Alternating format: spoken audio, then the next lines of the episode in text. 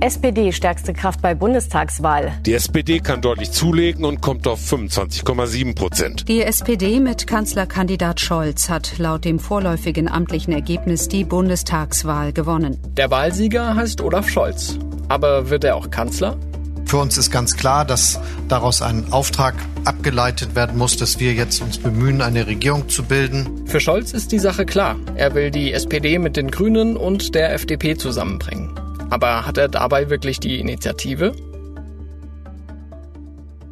Wir haben beschlossen, dass wir Sondierungen oder Vorsondierungen mit äh, Bündnis 90 die äh, Grünen aufnehmen. Moment, das ist doch Christian Lindner, der Chef der viertplatzierten FDP. Zwischen äh, Grünen und FDP gibt es die äh, größten inhaltlichen äh, Unterschiede bei den Parteien des demokratischen Zentrums, die jetzt über eine Regierungsbildung miteinander sprechen könnten. Zugleich sind Grüne und FDP aber auch die Parteien, die sich am stärksten gegen den Status quo der großen Koalition gewandt haben. Weder die Union noch die SPD stehen für Aufbruch. Verkehrte Welt in Berlin. Die SPD gewinnt die Wahl, die CDU landet auf Platz zwei und keine der beiden Parteien startet die Sondierungen für die neue Regierung. Da frage ich mich, wie ist denn das passiert? Und vor allem, wen machen Grüne und FDP zum Kanzler? Darüber sprechen wir jetzt. Willkommen zu einer Sonderfolge von Stimmenfang, dem Politikpodcast vom Spiegel. Ich bin Marius Mestermann und wir melden uns ausnahmsweise mal an einem Montag, um uns den Zwischenstand nach der Bundestagswahl anzuschauen. Das ist ja alles ganz ungewohnt gerade. Angela Merkel hört als Bundeskanzlerin auf und die Union ist nicht mehr stärkste Kraft. Und noch etwas ist neu.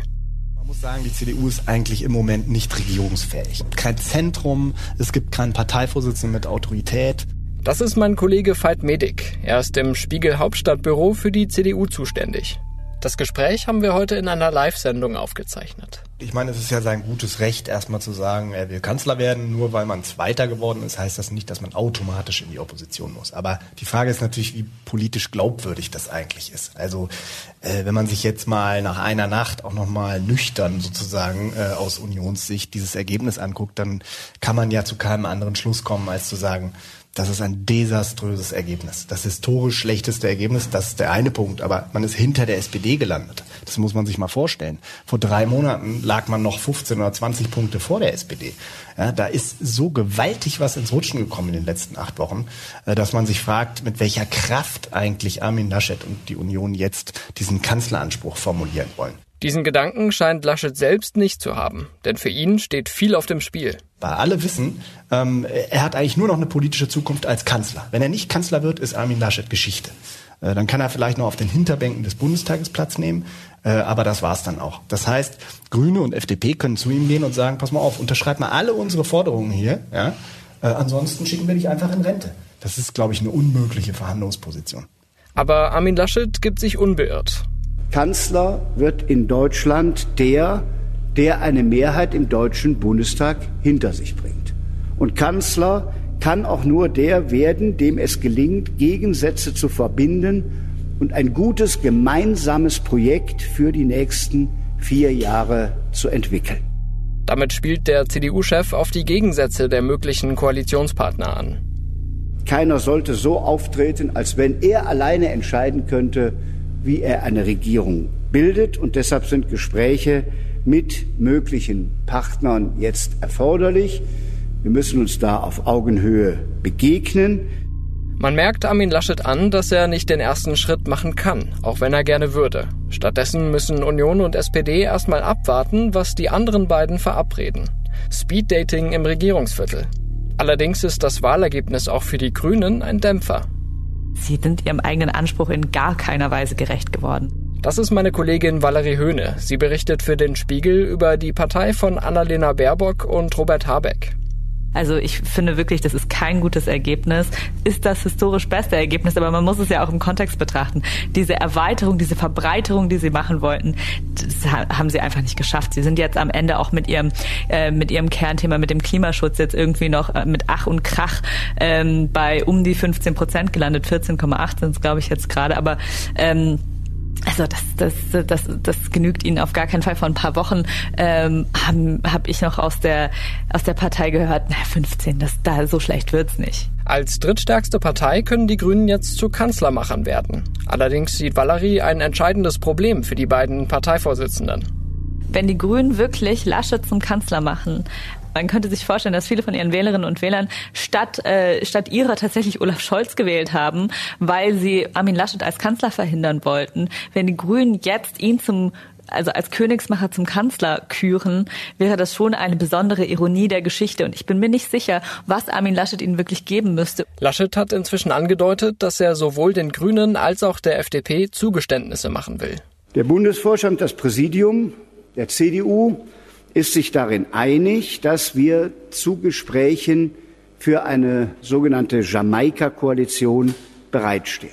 Und meine Praxis als Regierungschef jetzt war es immer, dass sich jeder Partner auch wiederfinden muss in einer solchen Koalition, dass jeder auch sein Profil entwickeln muss, dass nicht alles nur auf die Person des Regierungschefs zugeschnitten sein darf, sondern dass jeder Partner mit seinen Themen auch vorkommen muss. Dafür sind zwei Schlüsselbegriffe prägend. Das eine ist Zukunftskoalition und das andere ist Nachhaltigkeit. Deutschland muss modernisiert werden. Deutschland braucht eine Koalition für mehr Nachhaltigkeit und das in jeder Hinsicht. Nachhaltigkeit heißt Klimaschutz. Nachhaltigkeit heißt aber auch nachhaltige Finanzpolitik keine Finanzpolitik zu Lasten künftiger Generationen. Für Laschets Koalitionsvorliebe und die Chancen auf ein Jamaika-Bündnis gibt es aber nicht nur inhaltliche Gründe, sagt mein Kollege Veit Medik.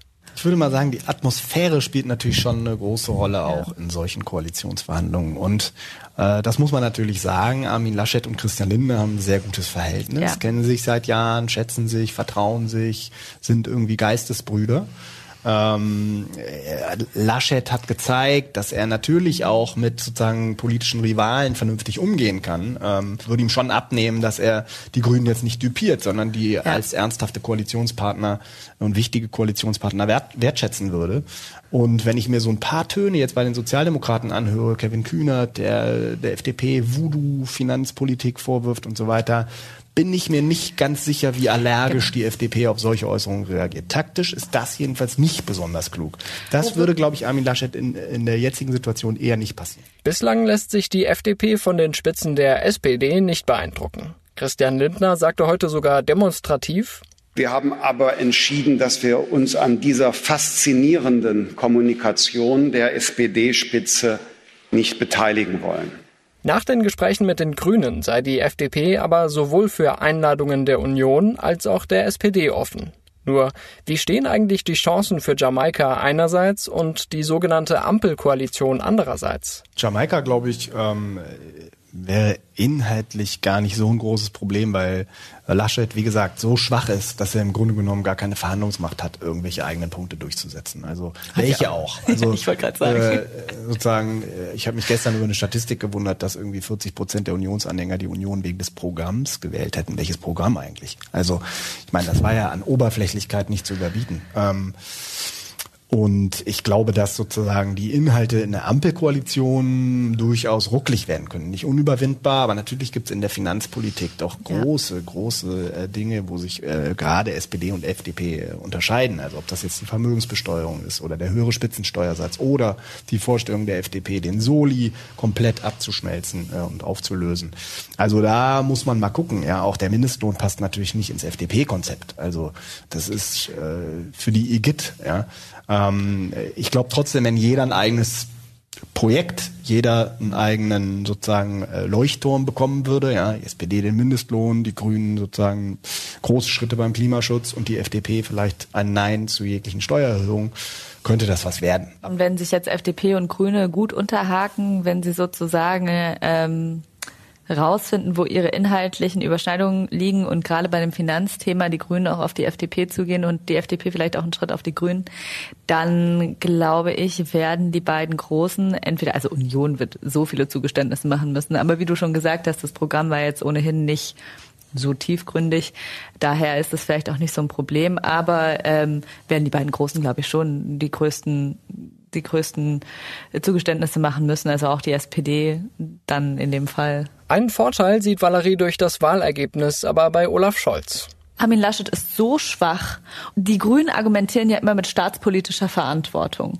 Kann man wirklich die Richtlinienkompetenz an einen Mann übertragen, der so angezählt ist, auch innerhalb der eigenen Partei, der jederzeit gefühlt gestürzt werden könnte? Rein theoretisch ist es auch denkbar, dass die Grünen am Ende gar nichts entscheiden müssen, weil sie doch nicht mitregieren. Denn rechnerisch ist auch eine Fortsetzung der Großen Koalition denkbar, nur diesmal unter Führung der SPD. Ich würde zu diesem Zeitpunkt überhaupt nichts ausschließen. Ich glaube schon, dass es möglich ist und ich glaube auch, dass es wichtig ist für Union und SPD, diese, ähm, diese Option im Raum zu haben, weil sie sonst wirklich erpressbar sind von FDP und Grünen, die jetzt sich als Königsmacher fühlen und das natürlich auch sein könnten. Ne? Und vor allem, wenn die sich unterhaken, dann haben, haben die beiden ja Großen ja überhaupt keine andere Wahl mehr und das, das, das geht irgendwie, das geht aus deren Sicht natürlich nicht. Ich stimme dir total zu. Also ähm, man sagt ja immer, eine große Koalition auf gar keinen Fall, nie wieder. Die, schon die SPD würde das nicht mitmachen. Äh, ehrlich gesagt, die Lage hat sich ja total verändert, auch aus SPD-Sicht. Eine große Koalition, wo man selbst den Kanzler stellt, ist ja was völlig anderes als eine große Koalition, in die man als Juniorpartner geht. Also würde ich mal vermuten, notfalls würde die SPD das schon machen. Gibt im Übrigen in einem Zweierbündnis auch mehr Ministerien zu verteilen als in einem Dreierbündnis. Also es ist auch durchaus attraktiv. Er macht politisch attraktiv. Aus Unionssicht ziemlich genauso. Also da stellt sich die Frage Opposition oder Juniorpartner in der Großen Koalition. Jetzt sagt man immer, die Union ist so eine Machtmaschine und nur an der Macht in, äh, interessiert. Das spricht aber ja nun dafür, dass die Union notfalls auch als Juniorpartner in so ein Bündnis geht. Ich bin ganz ehrlich, das Szenario kann ich mir auch mit viel Fantasie nicht vorstellen. Aber es müsste ja ohnehin viel passieren, damit es dazu kommt. Grünen-Chef Robert Habeck zeigt sich jedenfalls entschlossen. Mit dem Wahlabend bricht tatsächlich eine neue Zeitrechnung in Deutschland an. Wenn es nicht, und ich glaube, dann werden alle Leute wirklich äh, kirre werden, nochmal eine Neuauflage einer sogenannten, früher genannten Großen Koalition geben soll, wird es ein Dreiparteienbündnis geben. Aus all dem, was wir gesagt haben, geht hervor, dass die Materialität der Koalition entscheidend ist. Da, wo am meisten Klimaschutz bzw. Antworten für die großen Herausforderungen der Zeit gegeben werden, da sollte die Regierung hingehen. Also das Mandat ergibt sich aus der Sache heraus, finde ich. Aber natürlich ist das Wählervotum ernst zu nehmen. Annalena Baerbock hat es äh, angesprochen oder zumindest angedeutet, dass sich über die Nacht ja deutlich herauskristallisiert hat, dass die SPD vorne liegt. Wir haben jetzt das vorläufige amtliche Ämtergebnis und daraus ergibt sich natürlich ein äh, Prä der Gespräche mit der SPD und der FDP. Aber sicherlich und auch mit Blick auf die letzten Stunden, wo die Union ja gerade selber dabei ist, sich äh, aus der Regierungsfähigkeit ein Stück weit zu verabschieden, gibt es eine gewisse Logik, die Gespräche mit SPD und FDP ähm, jetzt zu führen. Das heißt aber nicht, dass wir mit der Union nicht reden werden. Wir haben auch die Spiegel-Community gefragt, was sie von den Ergebnissen des gestrigen Abends und dieser Machtverschiebung hält. Eine der Wortmeldungen, die ich bekommen habe, klingt so. Ich fürchte, dass die Grünen sich für kleine Zugeständnisse in ein Jamaika-Bündnis retten werden. Sie agieren aktuell aus einer Situation der Schwäche heraus, trotz ihrem historisch stärksten Ergebnis. Ähm, nach den Umfragen im Frühling und Anfang des Sommers ähm, hatten sie halt auf weit mehr hoffen können. Das hat sich jetzt ähm, zerschlagen. Der zweite Kanzlermacher, die FDP, hat weit mehr mit der Union gemeinsam als mit der SPD. Ein anderes Community-Mitglied schrieb mir, die Union plädiert für neuen Schwung. Seit Jahren verließen sie sich auf die Anziehungskraft Merkels. Nun, da sie geht, ist wenig übrig. Der Schwung müsse jetzt von anderen kommen, schreibt sie. Es brauche neue, frische Ideen. Und ein dritter User schreibt, ich finde es katastrophal, dass eine Partei, die nicht stärkste Kraft ist, den Anspruch formuliert, die Regierung führen zu wollen. Das ist dreist. Ob Armin Laschet damit durchkommt, das entscheiden jetzt Grüne und FDP. Wir hören uns schon am Donnerstag wieder, dann geht's um Diversität im neuen Bundestag. Das Parlament wird nämlich wieder einmal männerdominiert sein. Der Frauenanteil liegt bei rund 35 Prozent. Auch in anderen Bereichen ist es nicht repräsentativ, etwa bei Berufsgruppen oder beim Migrationshintergrund. Wir wollen wissen, wie genau sollte der Bundestag die Bevölkerung abbilden und was ließe sich tun, um beispielsweise den Frauenanteil zu erhöhen.